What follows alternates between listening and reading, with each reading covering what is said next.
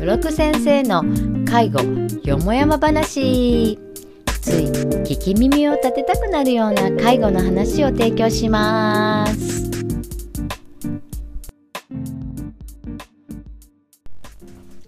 こんにちは、酒井です。こんにちは角ですえちょっと秋っぽくなってきましたねー、うん、それよりあの先週え先週かな、うんマツコのしなんだ知らない世界、うん何やったっけ、そんな名前やったっけ。それであのイントロドンとかイントロクイズっていうやつをちょうどやってて、あでーこのインドレミファンドンでやってたやつねイントロクイズインねトロクイズのうんなんちゃらとかいうのをやってて。でそれで実はこれはすごいね発表が角さんからあるんですよ これ初めて自分聞いた時思わず「うえー!」って反応しちゃったんだあーかつてそうねあの、うんドレミファドン」という番組に出てね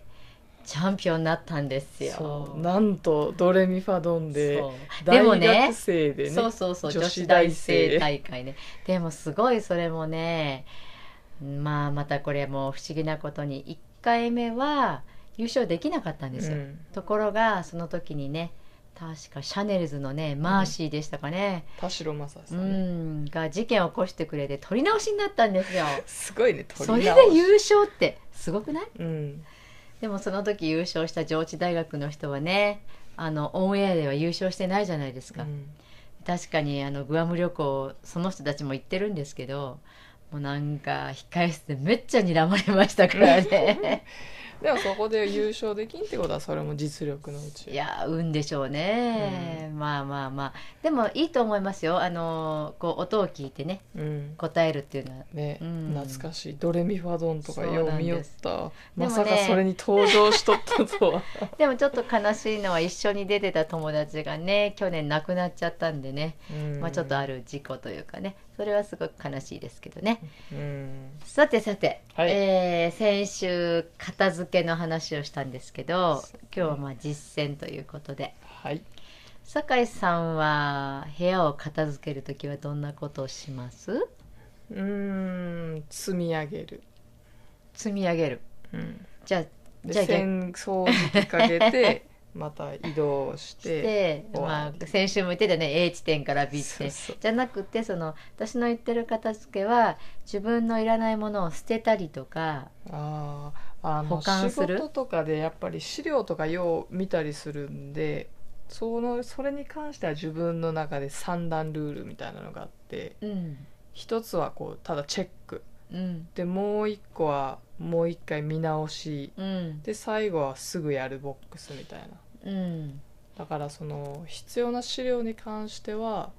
結構ちゃんとするけど、うんそれ以外のものとかになるともう洋よくわ服らんとかはどうですか、洋服、うん、 T シャツとジーンズしか着てないけんねう、ん、でもいっぱいあるでしょそれをほら、うん例えばもういっぱいになってきたから捨てようかなって思うとことかないもう1年丸々着てなかったら捨てるかなうんあのね、まあ、あの自分の実家の母親のことも含めて過去にこういろんなお家ヘルパーで入ってきて見てきて、うん高齢の人って私たちとちょっと感覚が違うんですよね。なんでだと思いますやっぱり物がない時代に育ったからじゃないですそかうそうそうそうそうだからあのうちのデイサービスの利用者さんたちも、うんまああのこうなんだろう世間のね、うんお話を聞いて断捨離うん断捨離するのよってでお洋服を片付けるんだけどこれは様子的らんうんうん、その気持ちも分かってでまあうちのデイサービスでは一応バザーをするのでねうんじゃああのよかったらいらないお洋服持ってきてくださいっていうお声かけをすると「あバザーで売ってもらえるの?」っていう感じでね、うんいそいそと持ってきてくださる方があるんですそうねなんかうん自分では捨てられないけど、なんか誰かが使ってくれるんならっていう感覚で持ってきたりはするそようね。そうそうこれねポイントで自分のお姑さんとかお姑さんもそうだったんですけどうんやっぱり捨てるっていうと気分悪いじゃないですか、うん特にあの大事にされる方たちなんでじゃああの困ってる人に差し上げませんかっていうお声かけするとまあ割とねうん気よく応じてくれるんですよただ、それを第三国に送ったりするのにはやっぱり長いことしまったもんなんで一回洗ったりする手間とかうん送料がありますよね、うんうん、それで、まあ、最近は手っ取り早くあのガレージセールとかバザーとかね、うんそんなんでこうさばいていくそうね捨てずにね、うんうんあのお家一軒の中には高齢者のお家の中にはその今と違って昔の結婚式って知ってます牛を引いて田んぼをいやそれは さそれは地方のどっかの話じゃんもいやうちょっと前の話利よ用者さんいいよ ってえ牛引いてって牛引いていやそれはかなり前だと思うよ田んぼの道をこう歩いてってでその後は宴会3日ああ家で言っやてるたね誰かね、うんまあそれはあれだけ ど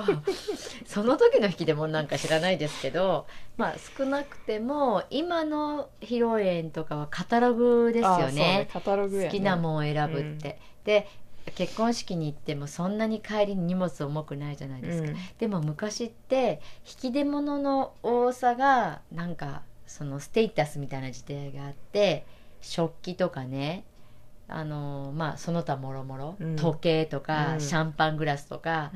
なんかそういうのの時代があったんですよ。うんでうちの母親なんかもそういう食器はうん全部きれいにこう使わずにねうん置いてあったりしてうん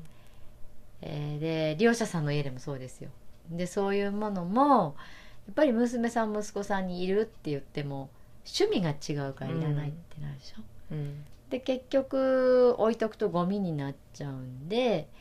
まあだからさっきも言ったけどうちのデイサービスではバザーをするのでよかったらっていうお声かけをして持ってきてねくださる方もあるけど、でここでポイントなんですけどやっぱりその親御さんのお家の片付けの時にもいるかいらないか聞くよりもまあ困ってる人にうんあげようかとかこのものが生きるようにしようかっていう声かけっていうのをね、うんすごい有効そうねなんか捨てるっていうのがやっぱ一番良くない、っていうもんねうやっぱもったいないの世代なんで、うんまず一つは捨てるっていう言葉を使わないのとまあ困ってる人に役立てようまあそれは困ってるのは第三国じゃなくてもね、うんあの安いお金で買いたいなって思ってる人にバザーで売りましょうとかね、まあ、ごあのご本人のお家でガレージセールに参加するとか、あそとんなのなんもいかいね。片付けっていうのもあんまりこう、うん私が死ぬと思ってるとか、うんそうなんそうかそうそういうそうふうに思われたりすることがあるらしくって、うんだから片付けっていうよりももうちょっと使いやすくせい整理うん、まあ住みやすくあね住みやすくとうんか、なんかちょっと違う言い方をしてあげるそとうそうそうそうもうちょっと反応してくれる、どうしても年をと取ると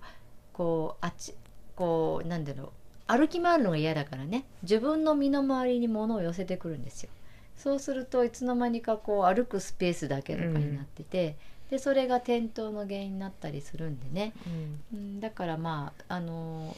そういうことがないように整理整頓しようかっていまうあでのがも大丈夫ね。足元をきれいにするっていうのはもちろん大切なんだけどあの完全に物をなくしてうんこう、ダメダメ転ばないようにってもうきれいにする人たちってやっぱり訪問とかしててもいるんですけど結構みんなこう持って歩くそうそう伝え歩きする伝えから歩きをねして歩くっていう、ね、習慣がどうしてもあるんで大きいものはその人たちにとっての止まり木みたいな。うん、あるある、うん、だからそういいうものはちゃんとこそううどっかで理解してあげて、うん完全に何もない空間っていうのはうん逆に転倒リスクになっちゃう、そうそうあとは普段その歩く廊下のところに家族が来て「お母さんこんなもんいらないじゃない」って言って部屋から廊下に出したりすると夜間うんなんか寝ぼけてるとこにもそこにはないって思って歩いてる時に転倒とかいうのもあるんでね、まあ、その辺は気をつけないといけないですよね。うんあの若い世代は見えない収納っていうのが今流行っててこう壁とかも全部うん壁に収納があってっていうのはあるけど、年を取ると見えてないと生活できないっていうのもポイントですかね。だからまああもったいない気持ちに配慮して捨てるとかいらないものを片付けるという表現をしないっていうのと、あとはあと思い出、うんあのその人にとっての思い出のものねじあの前回言ったんですけど私の母親がその伊勢志摩のねこんな、アコヤ貝のあのちっちゃい貝が入った額があるんですよ。うんでそれはお父さんと初めて行った伊勢志摩の思い出でそれを見るとそのことがこうビデオテープみたいに思い出すから捨てないでっうんて言ったんですね。うんそういう思い出になるようなものはその方がこういなくなるまでって言ったら変なんですけど、うん取っといた方がいいのかなって。うんうんいろいろ考慮するところは考慮してあげうて、ん片付けていくのがね、うん、一緒に大事だと思います。うんあのこれこそねあのその片付けの時に関わりながら話をするっていうのがね、うんそれが大切すかごもく、しれうないん、大事かなと思います。はい、はいということでうん、次回何の話しようんまあそれもまた、 う。そうね。うんはい、またあのちょっとネタも拾って、それかまああの皆さんからまたご連絡をいただいたらそんなお話もねうんしていこうかなと思います。はいということで次回も。次回も今よ回ももあああーずれたずれ た介護よよももややまま話話ではまたはいさよなら